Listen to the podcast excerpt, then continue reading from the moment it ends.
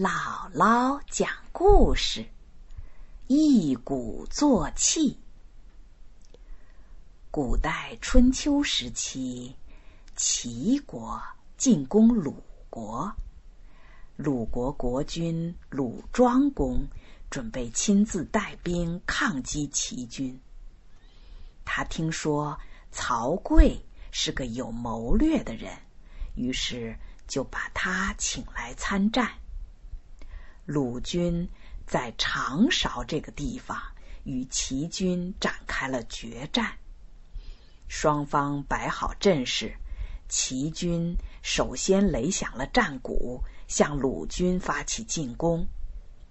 鲁庄公正要下令迎击，曹刿却阻止说：“现在时机未到，还不能击鼓进兵。”齐军见鲁军没有什么反应，空喊了一阵之后，就平静下来了。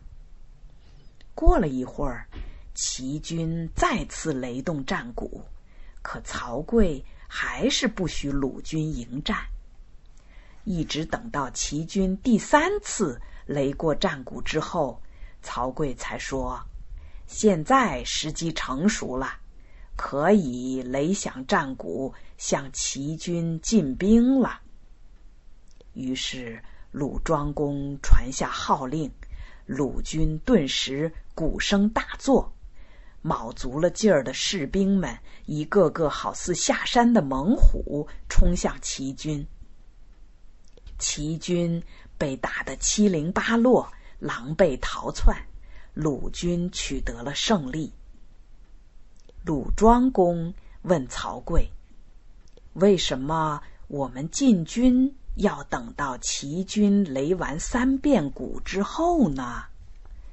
曹刿回答：“打仗靠的是士兵的士气，对方第一次击鼓士气最盛，第二次士气就有些低落了，第三次士气……”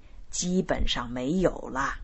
这时，我军第一次击鼓，正是士气最饱满的时候，因此能够一举打败敌人。